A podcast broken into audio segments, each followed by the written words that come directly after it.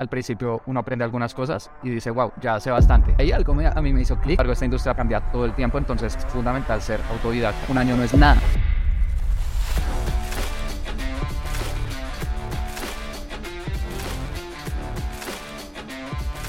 Bueno, bienvenidos a Marcando Diferencias. Hoy tenemos un invitado muy especial. Hoy tenemos un pedazo de emprendedor que ha ayudado a más de 80 empresas a mejorar sus negocios, que ha facturado muchísimo y muy bien facturado haciendo Facebook Ads. Ese es. Y bueno, hoy tenemos el placer de estar con Felipe Vergara por videollamada que nos está atendiendo desde Bogotá. ¿Te parece Álvaro? Buen invitado. Joder, es la verdad que ya, bueno, ya sabes, eh, soy muy fan de, de Felipe, ya se lo he comentado a él personalmente y, mm, y a mí me hace una ilusión tremenda. Yo he visto tropecientos mil horas de vídeos de, de Felipe Vergara, eh, entonces para mí es un placer tenerlo en, en nuestro podcast y bueno, primer podcast eh, que lo hacemos online. Lo hacemos online, pero es que ya dijimos, no nos podemos quedar solo en invitados eh, de Madrid ni nada. O sea, si teníamos un pedazo de invitado que estaba fuera, había que hacerlo de alguna forma.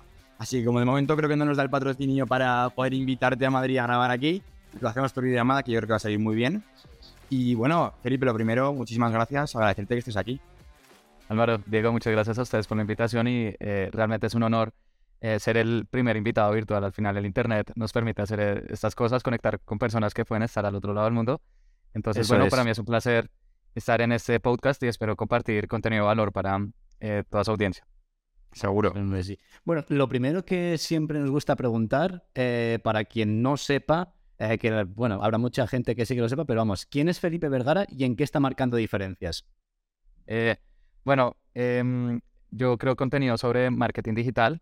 Em, empecé en esta industria por accidente, como la mayoría de personas que he conocido que trabajamos en, en marketing digital o, o vender por internet, porque em, por allá en el 2014 yo aún estaba en la universidad, yo estudié administración de empresas y mm, un amigo, recuerdo en la hora de la comida, me dijo, eh, Felipe, un, un amigo de mi padre eh, tiene una empresa de perfumería, pero vende en canales tradicionales, en, en tiendas Eh. físicas, y me dijo que nos podría dar inventario si creamos una tienda online para vender en, en redes sociales. En esa época ya las redes sociales se están moviendo bastante y le dije, listo, perfecto. Yo, digamos que siempre había querido emprender, pero no sabía muy bien en qué. Entonces creamos una tienda online de perfumes. Yo en ese momento pues no sabía nada. Entonces la creamos en WordPress, ni siquiera conocía eh, Shopify. Em, fue un proceso bastante largo. Creando la página web nos demoramos cuatro meses porque Hostia. pensamos que era lo más importante. Y después de cuatro meses de crear la página web, dijimos, listo, estamos al aire, le dijimos a nuestros amigos, familiares, como, bueno, ya está al aire la página web, y el primer día no vendimos nada. Después el segundo Ya, día es tampoco, el tercer día, y recuerdo que como al, al mes revisé y solamente como 30 personas habían entrado a mi página web. Y yo creo que de esas 30, 20 eran yo y 10 eran mi madre. Entonces ahí me, me di cuenta de que en Internet no basta con tener una, una página web bonita, un perfil de Instagram, teníamos 80 seguidores, que eran nuestros amigos, sino que también tienes que darle visibilidad. Yo hacía la analogía como es como si tuviera una, una tienda muy bonita en, en algún sitio, pero que nadie conoce y na- nadie pasa, pues no, eh, eh, pues no va a Claro. vender, no va, no va a generar Claro, clientes. claro, claro. Entonces ahí dije, bueno, ya tenemos la página, ya tenemos los productos, tenemos que empezar a hacer que las personas nos visiten y, y, pues nos compren. Entonces, em, ¿cuál fue mi primer eh, acción? Ir a Instagram, hacer una publicación de un perfume, recuerdo, era un perfume de Carolina Herrera, y le clic a promocionar publicación, el botón azul, que yo creo que todos hemos visto en Coloqué un presupuesto muy pequeño, unos 10 dólares, que realmente era lo que tenía para la comida esos días en la universidad. Y cuando le clic a Sí. publicar, las personas lo empezaron a ver, eh, empezaron a dar like, comentar. Y dije, bueno, no generé ventas con esos primeros dólares, Mm, pero, pero ya hay algo, ¿no? Aquí hay Sí, potencial. hay algo, hay algo, ya, ya se está generando ruido, ya al menos me están visitando las personas. Entonces, eh, le pedí eh, prestado a mi padre em, aproximadamente mil dólares. Le dije, pa, este es pues mi, mi emprendimiento, mi tienda de perfumes, eh, apóyame. Y me dijo, listo, te lo voy a prestar, pero pues tienes que pagarme unos, unos plazos porque así es como funciona, ya digamos que el mundo de los negocios. Y yo le dije, listo, perfecto. Esos mil dólares los invertí con promocionar publicación y mm, obtenía muchas reacciones, muchos likes, muchos comentarios, pero realmente no generaba ventas. De hecho, creo que vendí 230 dólares habiendo invertido mil. Entonces, pues, obviamente el retorno no, no fue lo mejor. Entonces, Claro. que le dije a mi padre como, eh, padre, ese, ese dinero se perdió, pero yo te lo pago. Te imaginarás, entonces estaba un poco eh, molesto. Entonces, nada, al final esa empresa no terminó funcionando. Yo estaba empezando y creo que es normal. La mayoría de personas, cuando hacemos Claro. algo por primera vez en la vida, es, eh, es absolutamente normal que no nos den resultados. Es como es- si estuviéramos Claro. aprendiendo a caminar, ¿no? Eh, pero fue un proceso que me gustó bastante. Entonces, después entré a trabajar en una empresa de otra industria, el sector financiero. Eh, pero no me gustaba, como que no me sentía que, era lo mío, no sé, no, no conecté con, con, esa industria y recordaba esa experiencia con mi tienda online, mi emprendimiento. Y recuerdo que eh, pues cuando yo acababa de hacer mis labores, me ponía a ver videos de marketing digital, empezaba a ver libros, artículos, em, me compré pues, unas guías que, que recomendaban eh, me entrené también en, un curso de e Sí, empecé, empecé a formarme porque si no, no dio buenos resultados, me gustó, me encantó todo el proceso de subir los productos a la tienda online, eh, hacer las publicaciones a pesar de que fuera algo muy sencillo, pensar en la imagen, el video, como que fue algo que hizo clic conmigo. Entonces empecé a aprender. Eh, después hice una tienda online de joyería. Ahí ya hice anuncios a través del administrador de anuncios de, de Facebook e Instagram, que más adelante vamos a profundizar en eso. Em, empecé a obtener mejores resultados. Y también empecé a asesorar personas de forma muy informal. Eh, recuerdo que tenía un amigo que vendía por Mercado Libre eh, forros de iPhone. Me dijo, Felipe, pues, vendo forros de iPhone por Mercado Libre, ayúdame. Y, yo, bueno, le di algunos consejos de comercio electrónico, también le, di unos consejos de redes sociales. Y poco a poco empecé a asesorar eh, personas y empresas en, en, esta industria también. Un, padre, un amigo de mi padre que tiene una empresa, le, le asesoré con sus em, estrategias de marketing digital. Y me di cuenta que dentro de un negocio online hay muchas ramas, ¿no? Está, está la parte de marketing, la parte de servicio al cliente, la parte de finanzas, la parte de logística. Lo que más me gustaba era esa parte de marketing, donde digamos que yo más sentía que, que me desenvolvía y que me fluía. Entonces, eh, esa tienda online de joyerías, al final se la eh, terminé dando mm, a un primo y entré a trabajar en una agencia de marketing digital en Bogotá. Ahí conocí personas maravillosas que conocía bastante ya de esta industria. Siento que aceleré mi, mi curva de aprendizaje. Allá duré año y medio y después entré a una agencia de Estados Unidos otra de Canadá, esas dos de, forma remota. Y ya desde hace unos dos, tres años eh, trabajo de forma independiente con empresas a las cuales les ayudo a crecer a través de campañas de publicidad. Y además del marketing, mi otra pasión es la educación. Entonces también tengo eh, un canal de YouTube, un podcast y bueno, comparto estrategias que aplico con mis clientes para que los emprendedores también lo puedan usar con sus negocios. Qué bueno. curso. Y yo me, me, gustaría preguntarte por, por dar un poco de contexto, o sea, un poco de fechas. ¿Tú empezaste en 2014? ¿Es posible? Sí. sí. Y después, por ejemplo, cuando diste el paso a, las, bueno, eh, los diferentes pasos más o menos, ¿en qué fechas? Cuando empezaste a dar servicios informalmente, eh, después un poco más formal. Sí, eh, en el 2014-15 fue la empresa Perfumes, recuerdo que en el 2016 ya la liquidamos. Em, después entré a trabajar en la empresa que te comenté por allá en el 2016. Entre el 2016 y principios del 2017 tuve la de joyerías. Todo el 2017 estuve asesorando personas, empresas y entré a trabajar a la agencia de marketing en Bogotá en el 2018. Más o menos a finales del 2019 entré a trabajar en la agencia de, Estados Unidos, a mediados del 2020 en la de Canadá y ya desde el 2021 al 23 he estado trabajando independiente. Y yo tengo una pregunta, Felipe, em, porque a nosotros un poco nos pasa algo similar, eh, salvando las distancias, evidentemente, pero ¿en qué momento, cuando tú ya has cogido experiencia emprendiendo eh, con el mundo e-commerce, con el mundo marketing digital, que ya eras capaz de asesorar a otras personas, ¿por qué decidiste trabajar en una agencia o en, este caso en dos agencias en vez de ya arrancar? ¿Sentías que podías crecer más siguiendo este camino o eran otros motivos? Sí, sí, yo creo que cuando uno empieza en una industria, al principio uno aprende algunas cosas y dice, wow, ya sé bastante. Y eso, eh, eso sucede en cualquier cosa que aprendamos. Puede ser, por ejemplo, eh. a tocar guitarra. Entonces tú dices, quiero aprender a tocar guitarra, aprendes tres canciones, tres notas, cuatro notas, y dices, ya me defiendo en guitarra. Entonces, al inicio, cuando uno está aprendiendo cualquier cosa en la vida, la curva de aprendizaje es muy, muy acelerada. Y en esos primeros pasos uno siente que en un poco tiempo ya lo está dominando. Después, cuando profundizas, te das cuenta de todo lo que no sabías que no sabes. Entonces te das cuenta, no sé, en guitarra, que hay un montón de notas, que hay, bueno, eh, pues no sé de música, pero hay muchísimo más de lo que puede parecer inicialmente con dos o tres canciones o tres notas. Entonces, hay uno, digamos, que ese nivel de confianza que al inicio uno decía, no, ya lo manejo, esto es mío, pum, baja. Y uno dice, no, no sé nada. Y después, ahí sí, cuando ya empiezas a profundizar en cualquier materia, eh, adquieres los conocimientos que te hacen falta y llegas a ese nivel ya eh, de maestría o, de, o, de, expertise que todos tenemos que aspirar. Entonces yo creo que a mí me sucedió algo parecido. Al principio yo pensé que sabía, montando simplemente la tienda online, la página web y ya. Después me di cuenta que tenía que aprender de marketing, de em, publicidad, de, bueno, y también de email marketing, de todo lo que sea relacionado a vender por internet. Y cuando tenía mi tienda, sí, ya estaba dando buenos resultados. Incluso a la hora de asesorar empresas, también hay procesos que tenía que conocer. Por ejemplo, yo no sabía cómo abordar un nuevo cliente, cómo establecer tarifas de precios, cómo tener una llamada comercial, cómo enviar una propuesta, cómo manejar campañas de anuncios, cómo organizar mi tiempo si tienes diferentes cuentas. Entonces dije, bueno, estoy profundizando ahora en algo más especializado, servicios de marketing. Quiero aprender de personas que ya llevan haciendo esto bastante tiempo y en ese momento eh, mi jefe en, la primera agencia de Bogotá llevaba 10 años trabajando en marketing digital, había trabajado en Google. Entonces, digamos que fue un paso para atrás que tomé a propósito, pero para dar cuatro hacia adelante en el futuro y era, eh, eh, trabajar con personas que ya tuvieran eh, experiencia en esa industria, también trabajar con empresas mucho más grandes para en el mediano plazo pues poderme independizar y creo que es bueno. un paso normal que, que, muchos emprendedores pues tomamos. Sí.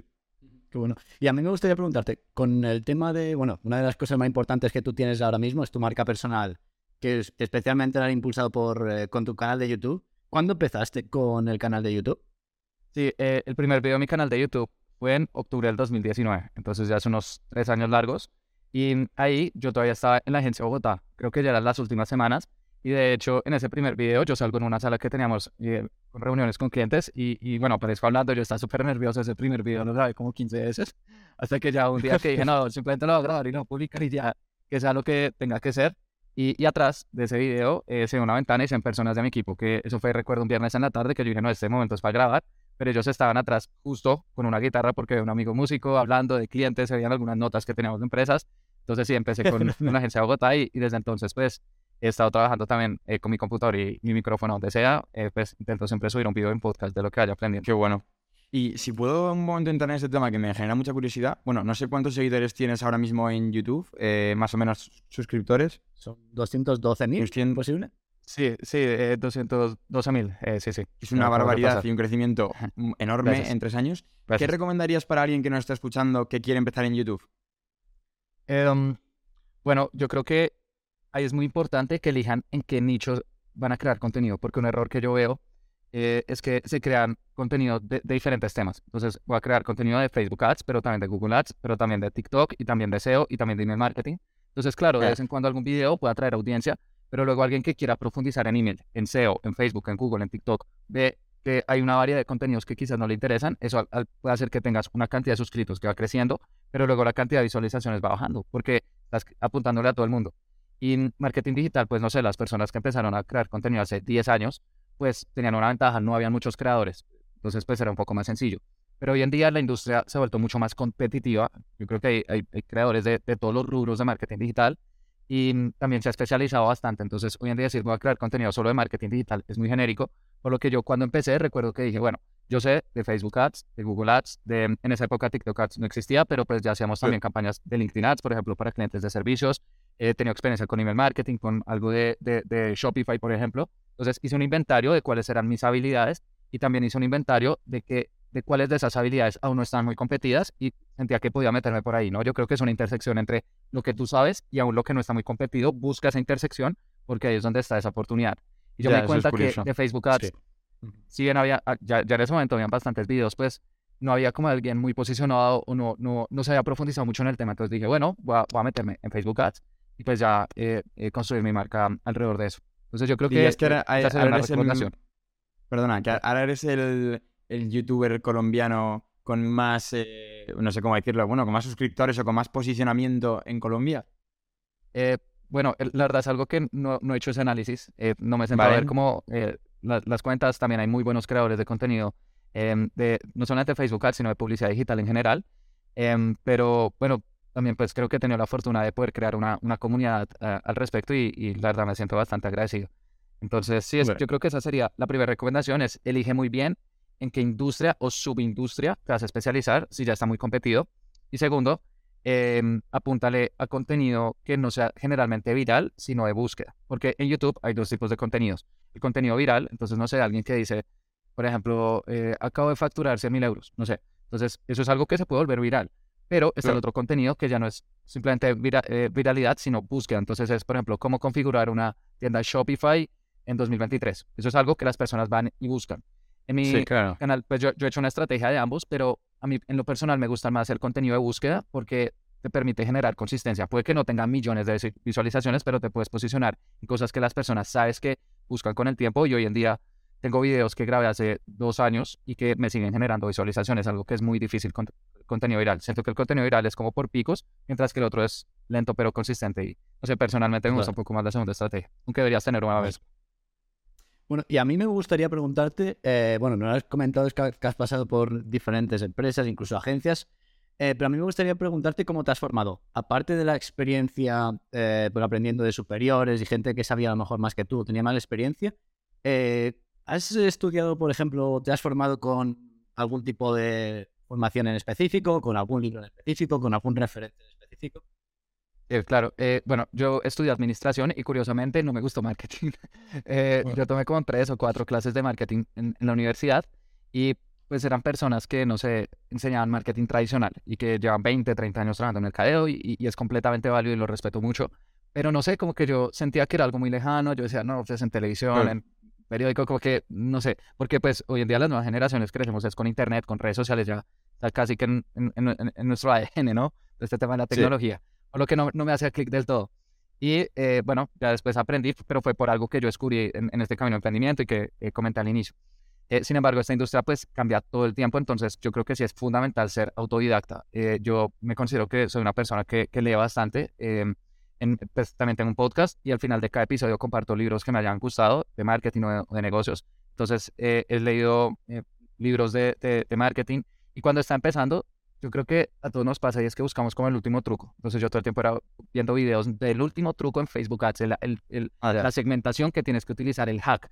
Pero con el paso del tiempo me di cuenta que estos tipos de, mm, de conocimientos sean, importan, claro, esa parte técnica es marginal. Lo que realmente importa para generar resultados con campañas de anuncios es entender cómo pensamos las personas. Porque independientemente de Sí. si utilizas Facebook, Google, TikTok, detrás de todas las pantallas siempre hay un ser humano. Esa parte de psicología del consumidor nunca va a cambiar.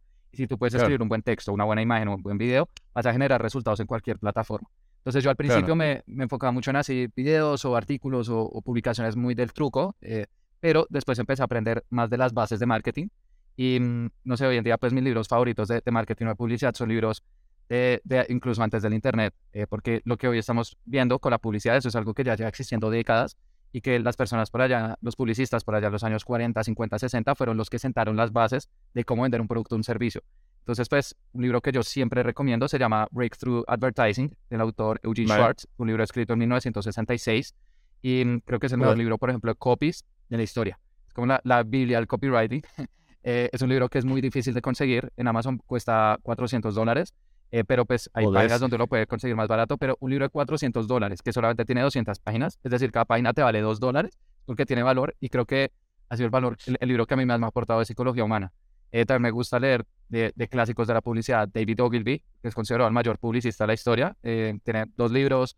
Eh, hay un libro muy bueno que se llama eh, Publicidad Científica, que es de 1923. Y lo más curioso de leer estos libros como bases de, de marketing es que parece que hubieran sido escritos hoy en día. Él te explica por qué las personas compramos, qué hace que un anuncio sea interesante y uno es como, wow. O sea, hoy podemos tener mucha tecnología, muchas redes sociales, pero son conocimientos que igualmente aplican. Entonces, eso es algo Claro. que recomiendo. eh, a las personas si les gusta pues, leer.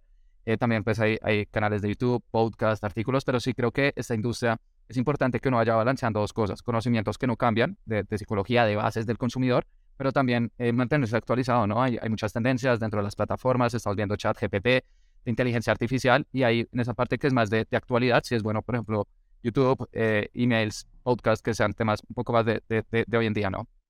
Ya, a mí me parece súper curioso y estoy totalmente de acuerdo con lo que dices. Un poco de ese momento en el que te das cuenta de que no se trata de hacer esa última novedad en Facebook Ads, de haz solo anuncios en Reels o los TikToks o cosas así.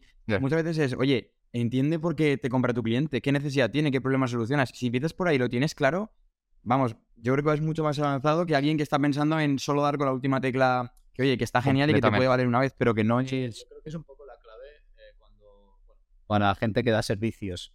O sea, tú puedes saber mucho de una plataforma, puedes saber eh, muchísimo eh, en concreto de un tema, pero realmente si no entiendes la estrategia detrás de, de los negocios o especialmente detrás del negocio en el que estás trabajando, creo que realmente no van a tener los resultados que vas a querer. Claro, claro. Y lo que dice Felipe, o sea, exacto, las personas compran por las mismas razones que compraban hace X años, lo que pasa es que ahora por canales diferentes. Pero Exacto. es que es totalmente Y- así. Y eso yo creo que aplica en, cualquier industria. Estamos hablando de marketing, Sí. pero hace unos días hablaba con un amigo que es videógrafo y él me decía lo mismo. Cuando las personas empiezan a aprender de edición de video, quieren enfocarse en el último truco a la hora de editar y el último efecto. Pero me dice, los mejores videógrafos saben las bases de cómo hacer un buen video y qué es storytelling, contar una historia. Mm, Por lo que él claro. dice, también yo al principio estaba enfocado en la plataforma y de edición, pero después me, me, me puse a pensar qué es lo que hace una buena película, un buen documental es a base de una historia y luego lo complementas con tecnologías. Marketing yo creo que es igual, que hace un buen anuncio esa base para convencer a las personas de que nos compren lo complementamos con la tecnología que tenemos hoy en día. Qué bueno. Yo ahora ya por eh, cambiar un pelín el tema, hemos estado hablando sobre todo un poco de, de tu pasado, ahora me, me gustaría un poco irme más ya al presente. Entonces, hablando de, eh, lo que tienes ahora mismo. ¿Cuántos clientes tienes ahora mismo y qué tipo de clientes son? Si nos puedes comentar un poco para, para tener un poco de contexto. Vale. Em, yo, como empecé con, con una tienda online eh, de perfumes, eh, al inicio también trabajé pues con comercios electrónicos porque la, la industria con la cual estaba más familiarizado. Pero en la agencia de Bogotá eh, también empecé a trabajar con empresas de servicios. Entonces tuve un cliente que em, vendía asesorías legales para emprendedores virtuales. Entonces ahí aprendí, por ejemplo, en Leads, otros canales como por ejemplo LinkedIn, que funciona muy bien en el mercado B2B, empresa Em, después también tuve eh, clientes que venden eh, cursos online, entonces poco a poco fui aprendiendo de otras industrias y hoy en día también tenemos eh, diferentes tipos de clientes. Diría que más o menos el 50-60% de nuestro portafolio son tiendas online, pero el otro 30-40, no, sí, por ahí 30-40% pueden ser empresas de servicios, empresas de cursos, incluso de bienes raíces. También tenemos una empresa que tiene propiedades en Colombia, México, Perú y Panamá y les hacemos campañas de leads para que las personas puedan quedarse dentro de sus instalaciones. Y eso también se me hace que lo vuelve un poco más interesante porque hay gente que dice, no, tienes que especializarte en una industria y creo que está bien, pero con el paso del tiempo también es bueno uno abrirse a otras industrias porque luego empiezas a conectar puntos. Puedes ver, por ejemplo, algo que funciona en una industria como cuidado de la piel, que puede funcionar, por ejemplo, con una industria como cocina, no sé, algunas, algunos consejos de contenido, de, de, a la hora de hacer campañas dentro de las páginas web, por que, no sé, yo siento que cada cliente es, es como un, mundo nuevo que, que, uno, que uno como que está, está aprendiendo y está descubriendo y uno entre más puntos tenga, pues puede generar mejores ideas para las campañas. Yo te quería preguntar una pregunta que ahora que lo has comentado, que tienes, bueno, tienes una cartera de clientes grande, imagino, y tal y como estás posicionado, pues imagino que tienes mucha experiencia, pero ¿qué le dirías a esa persona que no está oyendo que no es capaz de encontrar ese primer cliente? ¿Qué, consejo le puedes dar a alguien que busca el cliente uno, que muchas veces es el más, el más complicado de conseguir, ¿no? Yo creo que ahí es clave apoyarse en tu, en tu red de conocidos, porque ya son personas que confían de ti eh, de forma predeterminada. Eh, mi primer cliente, lo mencioné, fue un amigo que me iba a asesorarme en, la venta de estos forros de iPhone. Eh, luego un amigo de mi padre fueron mis dos primeros clientes y son personas que va a ser indudablemente más fácil de cerrar. Ahora, si dentro de tu red de conocidos, pues no hay nadie que, que puedas apoyar, no sé, yo creo que sería interesante quizás trabajar con una agencia en, alguna empresa, porque ellos sí tienen clientes, entonces tú puedes apoyarte en su credibilidad, en su portafolio para empezar a trabajar con empresas, y luego esos tú los incluyes dentro de tu portafolio. Cuando yo estaba trabajando en agencias y paralelamente iba trabajando también con mis propios clientes para hacer esa transición, yo les decía, sí, claro, estoy en esta agencia, eh, actualmente manejo estas cuentas, y eso ya les da credibilidad. Claro, yo creo que serían los dos pasos, eh, apoyarte en tu red de conocidos y apaláncate en personas o empresas que ya tengan clientes para aprender de ellos, aprovechar su portafolio y luego tú cuando vayas a conseguir por tu cuenta, pues va a ser mucho más fácil.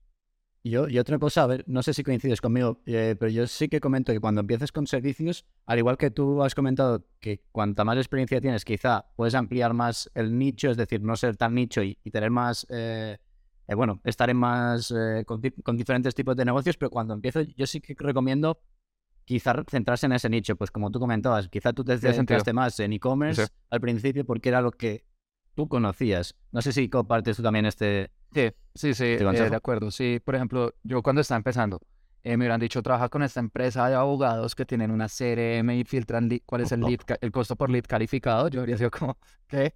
Y pues hay uno también tiene que ser responsable y es cuando una persona empresa te paga para que le proveas algún servicio, pues tienes que tener confianza que le puedas brindar buenos resultados. Entonces sí, yo creo que empezando, Haz un inventario de cuáles son las habilidades que tienes y las industrias en las cuales tienes experiencia o estás familiarizado y donde está ese match, puedes empezar a enfocarte en esa industria. Poco a poco, a medida que vas creciendo y vas eh, quizás colaborando con otras personas, aprendiendo otras industrias, poco a poco vas ampliando tu portafolio para aprender de nuevas industrias y también poder, adquirir cada vez más clientes. Qué bueno. Y eh, hablando, por ejemplo, de lo que tú generas, eh, ¿cuántas fuentes, fuentes de ingresos tienes ahora mismo?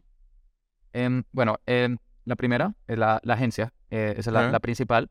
También tengo una formación eh, de anuncios en Facebook e Instagram. Entonces, eh, muchas personas o empresas me decían, Felipe, queremos trabajar contigo, pero pues por cuestiones de capacidad no podía. Entonces, creé un curso online porque también veían mis videos y me decían, Felipe, pero queremos ver un paso a paso mucho más completo, ¿no? Una metodología, está bien un video de 10 o 20 minutos, pero quiero ver una formación completa que me guíe de lo básico a lo avanzado. Entonces, hace año y medio, en octubre del 2021, lancé un curso y además del curso, pues tengo otras fuentes de ingreso eh, menores, por ejemplo, YouTube. Eh, en mi canal, pues tengo habilitada la monetización, entonces también eh, por las visualizaciones de YouTube me da unos ingresos, tengo alianzas con algunas agencias y ese es otro consejo que les puedo brindar. Yo en este momento, por ejemplo, estoy enfocado en publicidad digital, pero los negocios no necesitan únicamente publicidad digital, necesitan también email marketing, necesitan también SEO, necesitan también desarrollo web. Entonces, eh, tengo alianzas con algunas agencias y si alguien me escribe y dice, Felipe, eh, nos está yendo bien con las campañas, pero queremos ahora abrir SEO, por ejemplo, que es otro muy buen canal. Tengo una alianza con una agencia también de, de Colombia, de Medellín específicamente, eh, que también me ayudan con el SEO de mi página y, conozco al dueño y gozan de mi confianza, entonces les paso clientes y ahí tenemos una alianza y me dan referidos, por lo que si tú dentro de lo que haces puedes tener una red de aliados que prestan servicios o productos Muy complementarios y les puedas enviar clientes, pues es una forma de ganar también ingresos eh, de forma un poco indirecta. No es necesario que tú trabajes eh, de forma uno a uno con tus clientes, sino que puedes conocer a alguien que incluso le va a dar mejores resultados porque está enfocado en, esa, en ese otro servicio, en esa otra industria que requieren.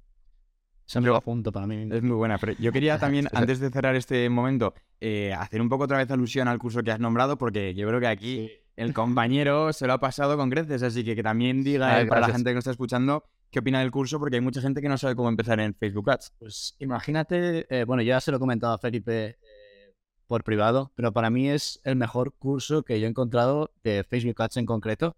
De hecho, imagínate si me ha gustado tanto que también eh, se, lo, se lo he dado a, Gustavo, que curiosamente también es colombiano, de hecho le, mando saludos de aquí, y es el empleado uno de nuestra agencia.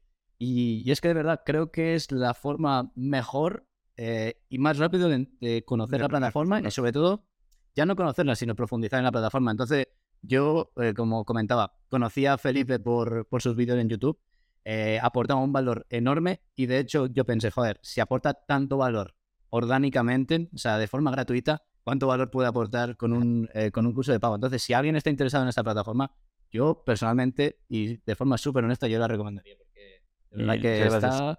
Esto no está pagado, ¿eh, Felipe? No está pagado, pero bueno. no, es que es verdad, es, es lo que pienso. No, muy bien. Además, me gusta también lo que has dicho, también esto tiene mucha relación con el, con el mundo que vimos ahora de la marca personal y del marketing digital, de un poco de el concepto de regalar valor, que lo hemos nombrado alguna vez en el podcast, y es de intenta ser generoso, no te quedes tus trucos para ti o tus estrategias, cuéntalas, porque eso genera una credibilidad que cuando el día de mañana quieras vender un curso o vender una, lo que sea, la persona que ha recibido el contenido gratis y le ha encantado por eso va a decir lo que has dicho tú, en plan, si es que el contenido gratis era brutal, el curso tiene que ser tremendo. Claro. O sea, ese, ese consejo a veces de ser generoso. Sí, sí. Sí, sí. Eh, Felipe, si vamos un poco, porque claro, hay muchísimas agencias. O sea, pues imagino que en Colombia hay un montón, pero ya si nos vamos a todo el mundo entero es que hay un montón. ¿Cómo consigues que la tuya destaque? Eh, bueno, eh, esto también lo, aprendí en, las experiencias pasadas. Es que realmente muchas de las cosas que hago hoy en día las aprendí por, otros trabajos que tuve. Algo que aprendí en eh, la agencia de Bogotá, en la cual eh, trabajé, es que mm, cuando tú educas a las personas, ellos directamente pues se van vendiendo porque les estás transmitiendo credibilidad y autoridad.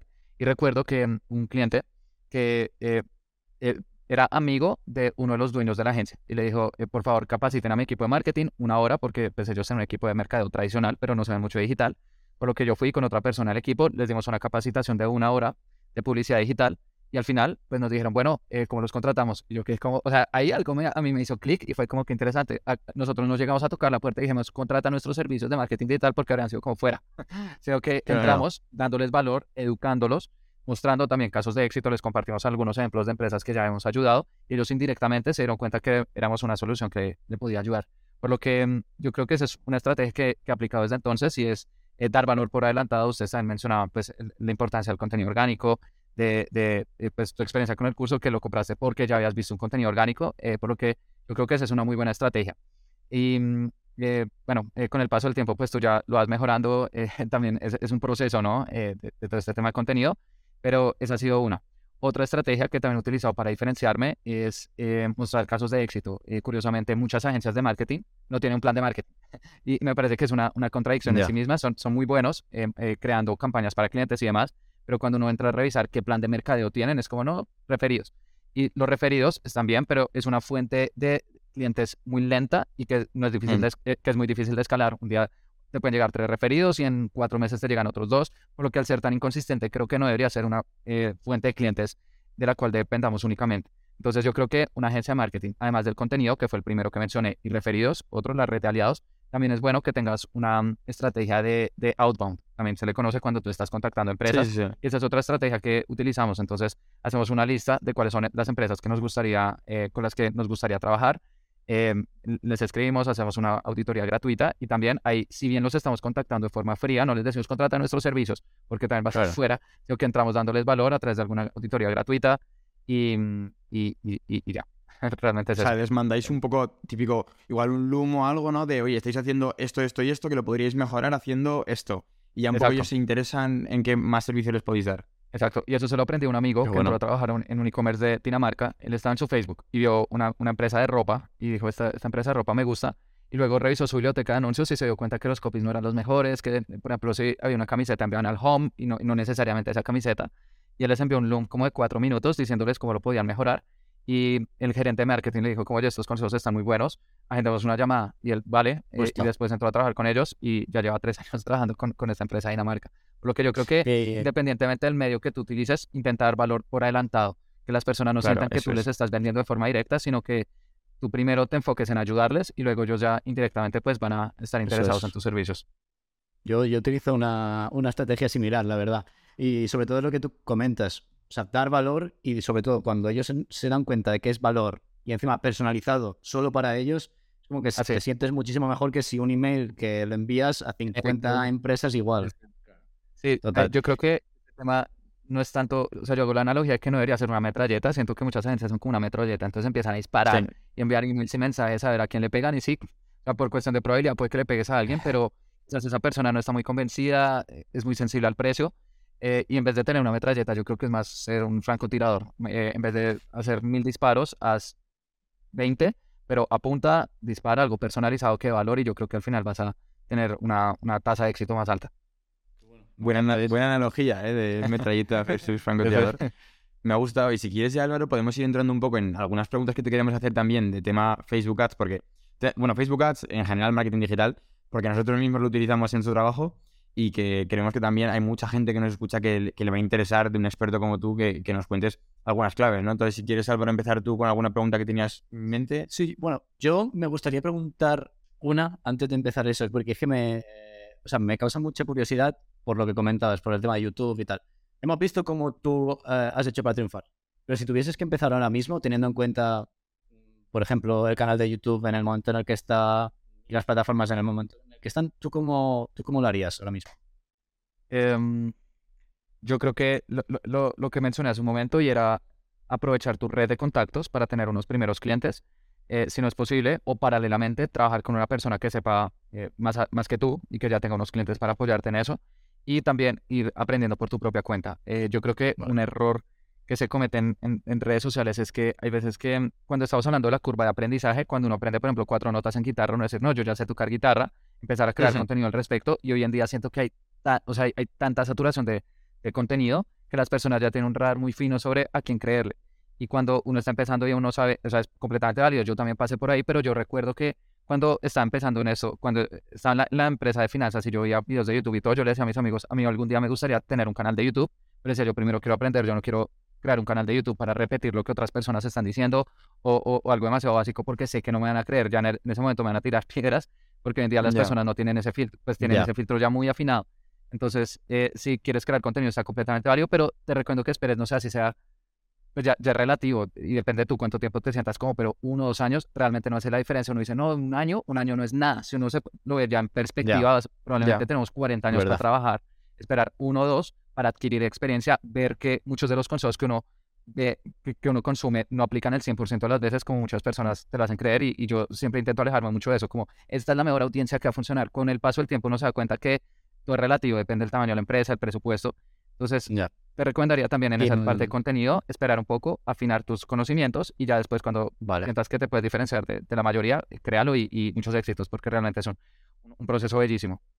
Y en cuanto a plataformas, eh, ¿volverías a empezar en YouTube? Sí, ¿Me sí, empezarías la a verdad. TikTok o como...? Sí, No, no, ya, ya es una cuestión personal. em, a mí me gusta Vale. más el contenido largo. Yo en Instagram y en TikTok, en Facebook, no me considero que sea un gran consumidor, ni siquiera en LinkedIn. Eh, yo prefiero ver un video de 20 minutos a ver 40 videos de 30 segundos. em, y, y toda la vida ha sido así. eh, prefiero como algo un poco más largo. Los podcasts también los disfruto mucho porque siento que uno puede profundizar en un tema y no solamente marketing, de lo que sea. Eh, por lo que eso ya depende de ti. Si a ti te gusta mucho TikTok, se te da bien, eh, eh, puedes crear contenido en 30 segundos, perfecto, hazlo. Yo creo que ahí también es cuestión de cuáles son tus habilidades. A mí me gusta Total. contenido un poco más largo, utiliza YouTube, pero hay personas que les gusta contenido más corto, ah, eh, utiliza em, eh, un TikTok o, o puedes hacer Instagram Reels.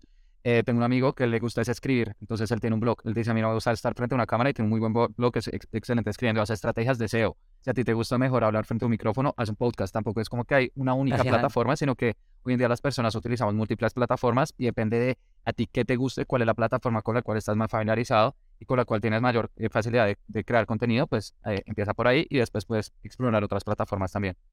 Empecé en YouTube y después buen me, me abrí las otras. Claro, me parece un muy buen consejo en vez de ir ahora, pues, por ejemplo, TikTok o Reels, oye, empieza por la que te sientas tú cómodo y seguramente esa es la que más pasión le vas a poner y más fácil te va a ser Exacto. trabajar. Y yo antes de cambiar de tema, si nos puedes decir qué blog es el de tu amigo que habla de SEO, porque creo que puede ser muy interesante. A nosotros nos, nos gusta el tema también, así que no sé si nos lo puedes decir ahora o si no lo ponemos Sí, decir ahora escrito en, Eh, sí, no, en no, YouTube o eh, algo. re- realmente no es de SEO, es de copywriting y el eh, blog Vale. se llama Honey Copy, como copy miel, eh, está en inglés. Vale, vale. Y, y a lo que le gusta es escribir y también tiene un newsletter y ya está. Qué bueno. Genial. Bueno, lo y, y tiene un, negocio de luego. copywriting. Sí, sí, sí, realmente es un... eh, eh, y, y- e independientemente de que sea mi amigo, me parece que Copy es muy interesante. Lo van a notar cuando entren a la página web. Vale. Qué bueno. Bueno, y ahora sí, eh, ya pasando un poco a aspectos más técnicos de marketing. eh, por ejemplo, hablando de paid media, sobre un total de 100%, ¿qué importancia le darías a cada plataforma? Depende del cliente. Eh, yo creo que la, la respuesta más repetida en, en marketing es depende, porque si tú vendes un producto un servicio que las personas tienden a buscar bastante, eh, por ejemplo, en Google, cuando tienen una necesidad puntual, no sé, eres un plomero en Madrid, vendes repuestos para motos de cierto tipo. Ese tipo de servicios tiene mucho sentido estar en Google, porque eh, es, es- es un producto o servicio que, responde a un problema eh, específico que tienen las personas. Por otro lado, si lo que tú vendes puede que las personas no, no lo busquen tanto, sino que es algo más de generar demanda en las redes sociales, eh, cobran una mayor importancia, por lo que depende de, de cada empresa, pues cuál de las plataformas debería aprovechar. Sí, bueno. por otro lado, estás eh, incluso en un eh, B2B, LinkedIn es una excelente herramienta, la plataforma de anuncios es muy costosa, pero también tiene sentido. Eh, si vendes mucho en, en- en- marketplaces, por ejemplo, incluso hacer Amazon Ads, hace unos, unas tres semanas lanzamos Amazon Ads con un cliente, también tiene sentido. Por lo que ahí es, si tú ya tienes información de tu negocio, eh, puedes revisar cuáles son los canales por los que más estás adquiriendo ventas, pum, coloca publicidad ahí. Y si estás empezando, piensa pues cuál es la plataforma que tiene más sentido para lo que tú vendes. Y digamos que para dar una respuesta igualmente, em, yo recomiendo en la mayoría de casos igualmente empezar con Facebook Ads por tres razones. La primera es que tú no necesitas una página web, puedes vender por WhatsApp o Instagram, y eso es algo que muchísimos negocios hacen hoy en día. Si pudiera devolver el tiempo, también hablando de eso, yo no me demoraría cuatro meses creando una, una página web, sino que simplemente había montado mis productos en, en Instagram y había empezado a, a vender por ahí por Instagram Direct, mandas un link de pago, cuenta bancaria y, y sale. Entonces, eh, pues muchos negocios como están arrancando pueden hacer publicidad en, en Facebook e Instagram, campañas a, a- a WhatsApp, Instagram Direct Messenger y sale. Eh, otra ventaja importante es que necesitan un presupuesto bajo, un dólar al día. Por ejemplo, en TikTok están 20 dólares diarios, a pesar de que Sí. México abrieron hace poco, son 10 dólares diarios, por lo que la, la vara es bastante alta. Google también puedes un dólar al día, entonces eso lo hace también fácil.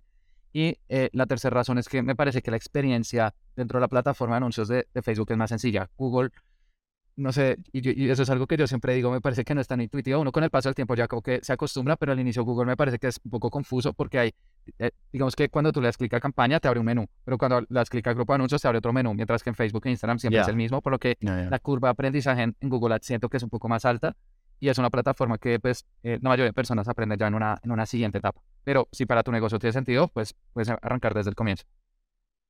Qué bueno, qué bueno. No, la verdad que me gusta, sobre todo, yo soy muy fan de la respuesta que has dado de depende, ¿no? Que parece que la pregunta iba un poco a, pillar de qué, qué porcentaje darías y la respuesta es la misma, es, es depende de tu negocio y de lo que quieres hacer. Yo también comparto que Facebook Ads es una es quizá la más intuitiva, completa, que reúne un poco todas las cosas para empezar.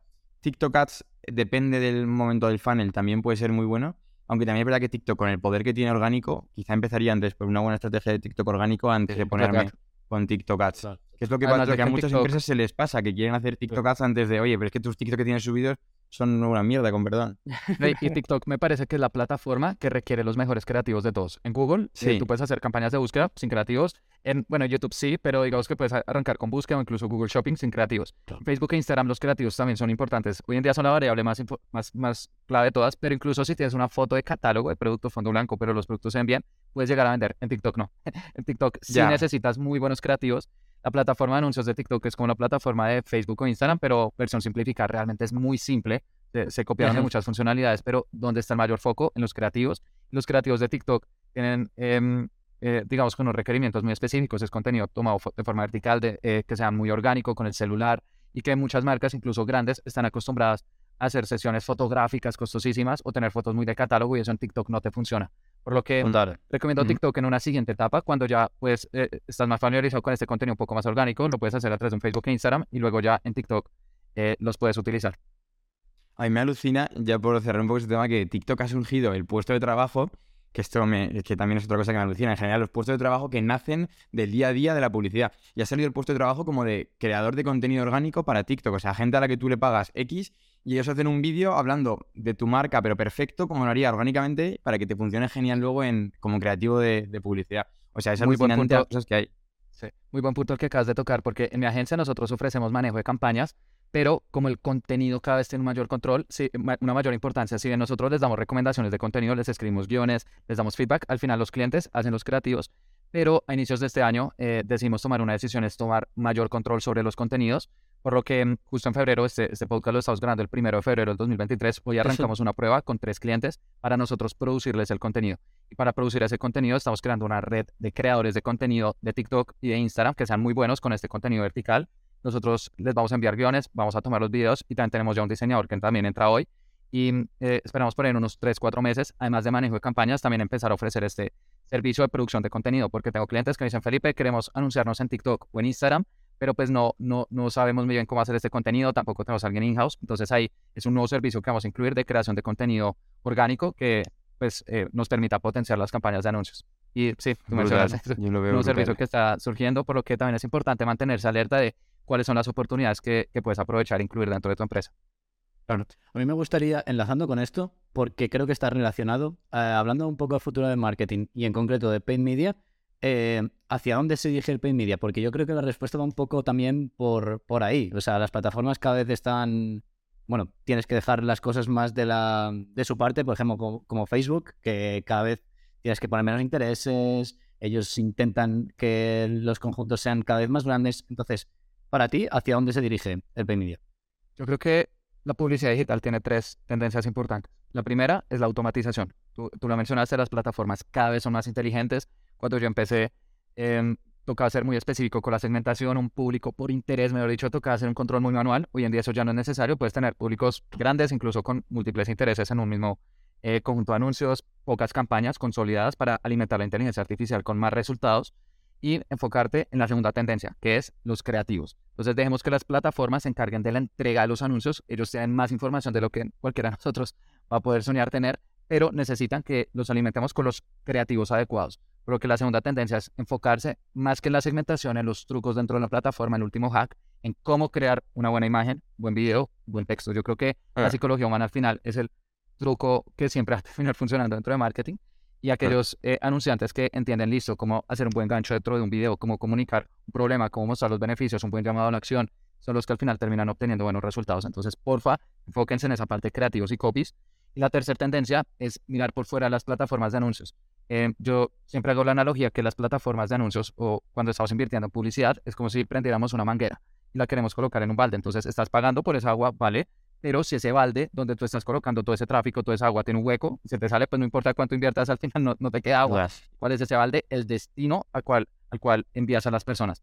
Por lo que mm, yo creo que también es muy importante eh, revisar cómo están nuestras páginas web, nuestras páginas de aterrizajes, si estás enviando WhatsApp, cuál es el seguimiento que se le está dando a las personas, las respuestas, para asegurarte que esa agua por la que estás pagando la puedas retener al máximo y, y pues tapar los posibles agujeros que eh, vayan surgiendo. Y bueno, Qué bueno. Pues ahora, si te parece, Diego, pasamos a cosas más técnicas sobre paid media. O sea, ya esto sí que va más, a lo mejor. Vamos a sacar todo, todo el contenido de valor que podamos estar aquí andando contigo. no, yo sí quería empezar preguntando una pregunta general para la gente que nos escuche, para los consejos que nos puedes dar. Eh, entrando un poco en, dentro de los canales de paid media que hemos hablado, en tema Facebook, eh, ¿cómo estructuras tú las campañas a nivel, eres de poner, de hacer muchas campañas, eres de tener poquitas y mucho conjunto? Un poco cuál sería tus también, creatividades, creatividades, cómo es un poco a, grosso modo tu... Entiendo que depende del cliente, pero más o menos en líneas generales. La respuesta. Eh, pero mm, depende del presupuesto de, de, la industria, pero a nivel general, hoy en día me gusta utilizar cuatro campañas, que es justo la metodología que muestro en el curso. Una primera campaña, que sea de tráfico frío. Para darte a conocer necesitas estar atrayendo nuevas personas para tu negocio. Yo lo llamo una campaña de presentación. Tienes que estarte presentando. Y dentro de esa campaña colocas, bueno, algunos intereses, públicos similares, segmentación abierta, que son los tres tipos de público frío. Se le conoce cuando son personas nuevas, Facebook Ads. Em, la segunda campaña ya es de personas que están familiarizadas contigo. Entonces, por ejemplo, personas que te siguen en Facebook, que te siguen en Instagram, que han visto alguno de tus videos, que han visitado tu página web, personas que ya han alzado la mano y dicen, esta empresa me interesa.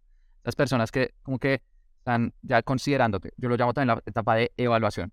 La tercera etapa son personas que ya te conocen, pero además están tomando una acción muy cercana a la compra. No solamente alzaron la mano, sino que ya están muy interesados. Y puede ser, por ejemplo, para una tienda online, alguien que visita un producto o agrega al carrito, es una persona que ya está muy caliente.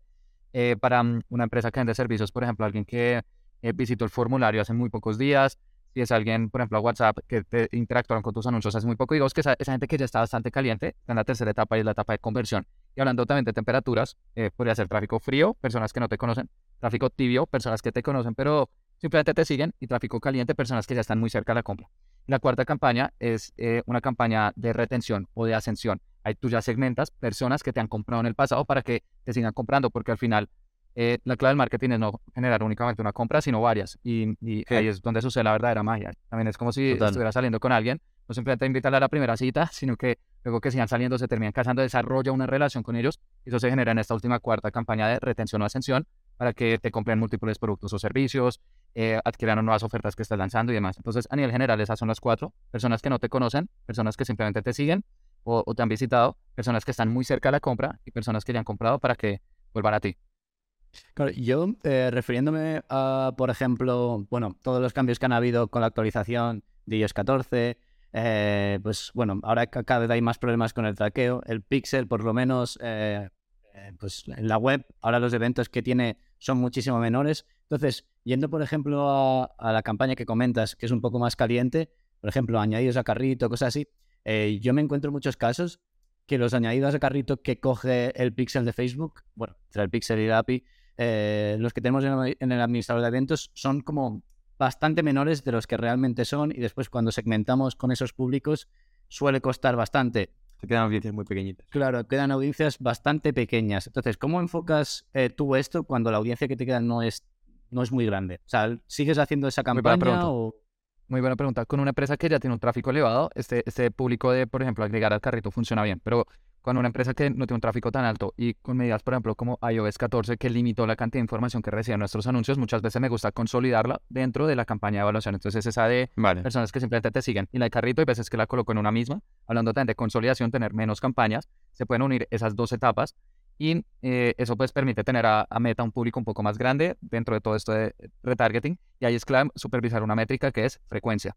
Em, si tu frecuencia ya es muy alta, eh, frecuencia es el número de veces que las personas ven tus anuncios. Si es muy alto, en los últimos siete días, por ejemplo, encima de 5 o 6, ya las personas van a empezar a fastidiar y yo creo que a todos nos ha pasado cuando vemos 8 o 10 veces el mismo anuncio, no es como ya nomás puto anuncio, ¿no? Entonces, eh, en ese caso, pues ahí es importante revisar qué presupuesto tienes con la frecuencia para, para balancearlos y una frecuencia entre 3 y 5 en los últimos 7 eh, días que puede dar buenos resultados. Vale, y hablando de audiencias personalizadas, que está bastante relacionado, eh, la pregunta, ¿cuáles, las, ¿cuáles son las audiencias personalizadas que más te suelen gustar para retargeting? Obviamente porque te dan mejores resultados.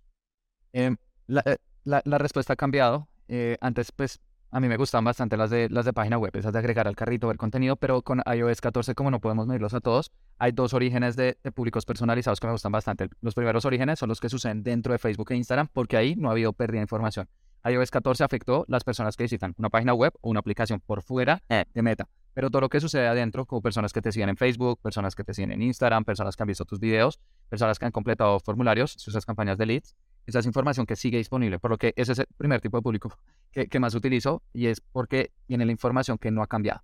El segundo son listas de clientes. Cuando tú subes una lista de emails a Facebook e Instagram, una, una lista de, correos, eh, ellos pueden buscarlos dentro de su plataforma para ver quiénes podemos segmentar y eso también es algo que no ha cambiado con eh, iOS 14 porque es información nuestra que subimos a través de un archivo eh, de Excel y que son personas bastante calificadas porque si ya tienes su correo electrónico pues tienes una relación con ellos por lo que esos son los primeros los dos todo lo que sucede dentro de Facebook e Instagram y también listas de correos y una tercera un poco más secundaria pues son estas de, de páginas web que si bien no podemos medir a todas las personas. Si hay algunas, sí, pues también hay que aprovechar.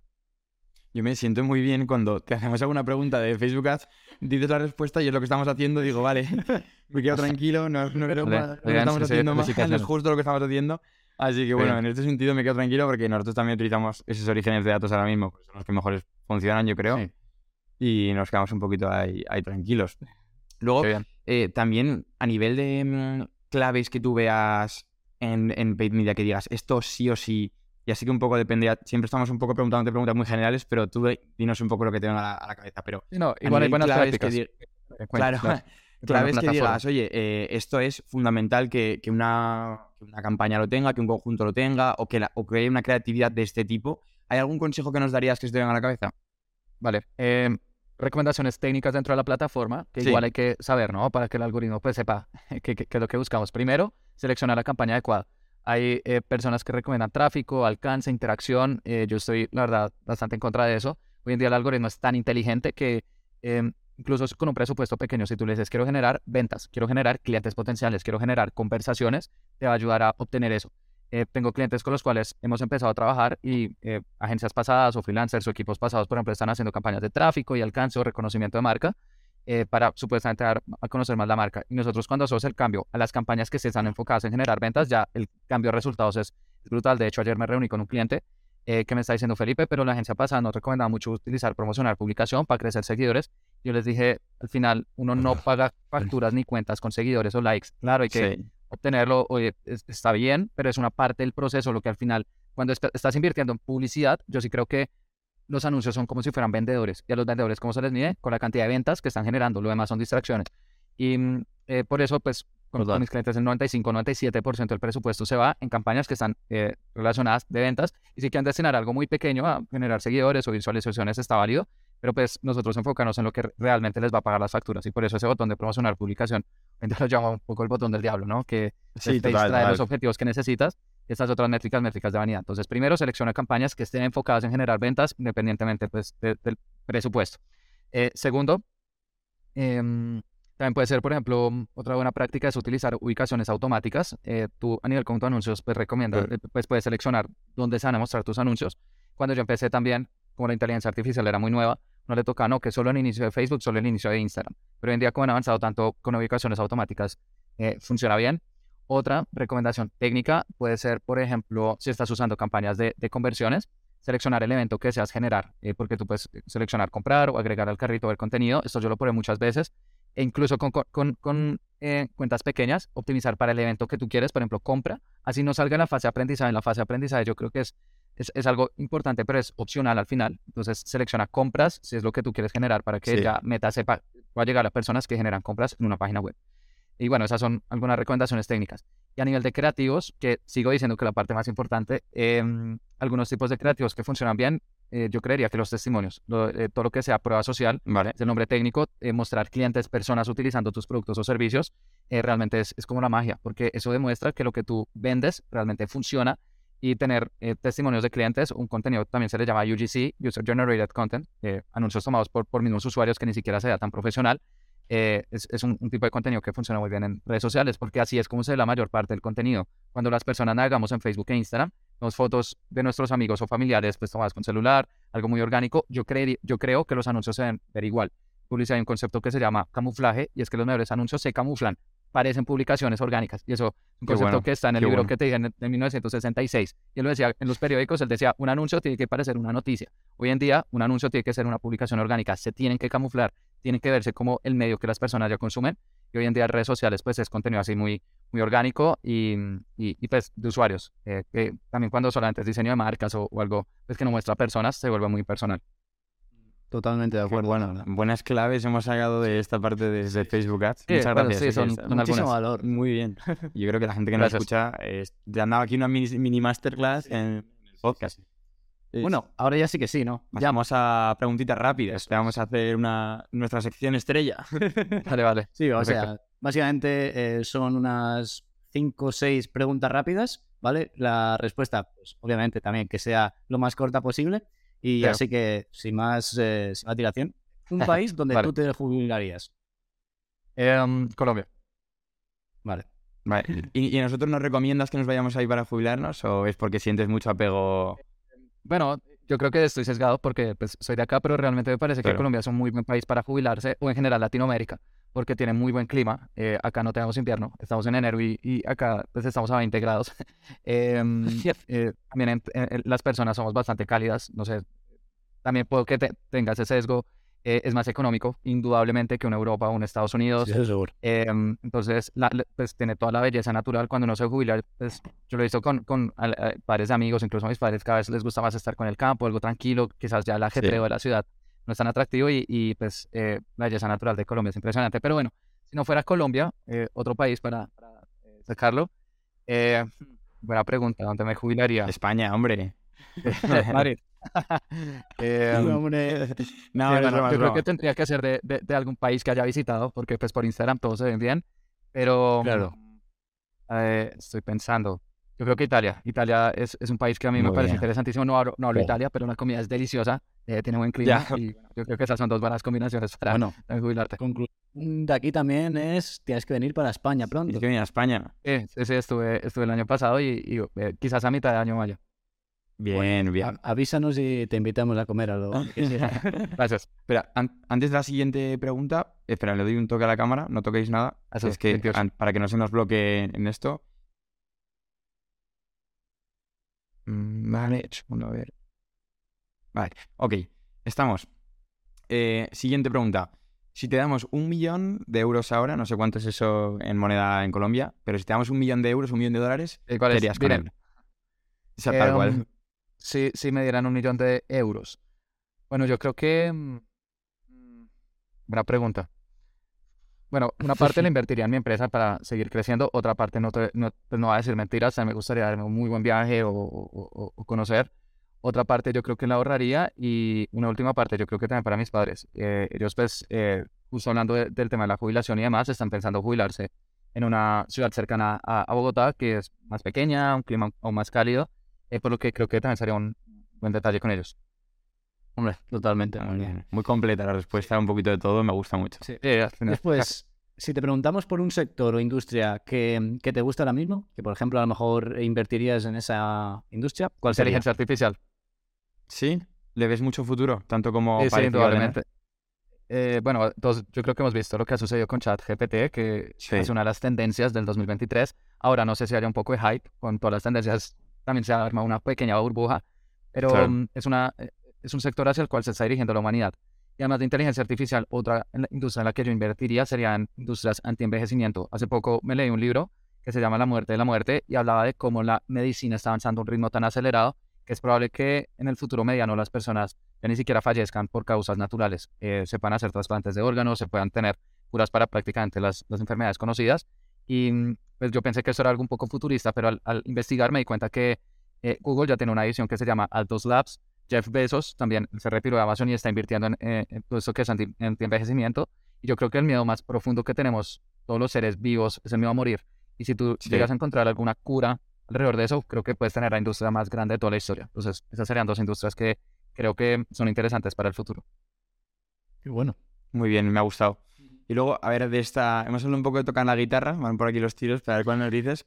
Eh, ¿Algo que te gustaría aprender este año?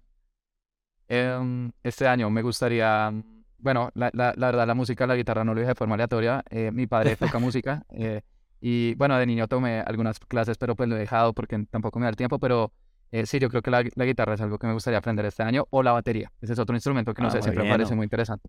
No íbamos desencaminados, ¿eh?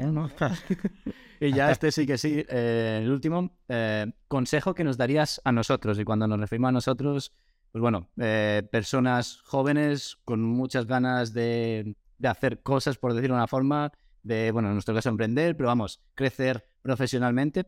¿Qué consejo nos darías a nosotros que estamos a lo mejor en los primeros años profesionales? Mm. Yo creo que, bueno, además de consejos que ya todos conocemos, de ser disciplinado, tener paciencia, eh, ser generoso, eh, yo creo que un consejo que les daría y que me doy a mí mismo todo, todo el tiempo es un minuto a la vez. Hoy en día siento que el mundo cambia tan rápido y hay tanta presión por tener éxito joven y, mejor dicho, si a los 25 años no estás viajando y tienes un Lamborghini y ya fracasaste, eh, Ah. que mm, se, vuelve, se puede volver también, eh, digamos que una, una, presión adicional que tenemos las nuevas generaciones, y yo también soy joven, tampoco me considero que, mejor dicho, ya tenga no, no, no. Eh, décadas, también hago parte de esta generación y eh, yo creo que uno de los mayores retos eh, para, para, las personas jóvenes especialmente es, es aprender a, a, pensar un poco más en el largo plazo, tener una visión de lo que también decía, trabaja uno o dos años y luego crea contenido que vas a llevar a todos los demás, eh, de, de, estarlo haciendo como un minuto a la vez para, pues, no sé, tener esa visión un poco más estratégica que es, es, difícil, ¿no? Con la inmediatez. Y hoy en día y también para saber manejar la presión. Yo creo que a todos nos pasa que tenemos muchos proyectos, muchas cosas por hacer y a veces es fácil sentirnos abrumados o, incluso tener ansiedad. Yo he tenido eh, eh algunos momentos de ansiedad cuando, cuando han habido muchos proyectos y por eso también pues em, intento hacer actividades que no están relacionadas al trabajo, eh, hacer ejercicio, leer, eh, meditar, estar con amigos, ¿sabes? Como desconectarte para claro. al final también disfrutar de, de, todo este proceso, ¿no? Muy bueno. Lo veo muy bien, el pensamiento a largo plazo que muchas veces con lo que tú dices, con las redes y todo, nos pensamos que tenemos que triunfar mañana en el siguiente proyecto o lo que sea. Oye, Así y, que, las cosas nunca van a cambiar. Y como dice el dicho, Roma no se hizo en un día, ¿no? Por más internet que haya. Entonces, pero un minuto a la vez. Total. Total. Bueno, pues de verdad, Felipe, con esto terminamos. Muchísimas gracias por, por darnos este episodio tremendo de, nuestro podcast. Sí, yo lo he disfrutado muchísimo porque has contado tu historia, que me ha parecido apasionante y muy inspiradora, y luego también has dado claves muy bajando a tierra lo que es paid media, como, o sea, cosas muy concretas, lo cual creo que va a aportar mucho al que lo haya escuchado. Así que yo agradecértelo de corazón este episodio, me ha encantado. Y vamos a estar siguiéndote mucho en redes para ver cuáles son siempre tus siguientes pasos. Eso es. Así que nada, con esto terminamos. Gracias a eh, ustedes. muchísimas gracias a todos los que nos escucháis en eh, todos los episodios. Muchas gracias por todo el feedback que nos dais y nada, nos vemos en el siguiente. Chao. Chao.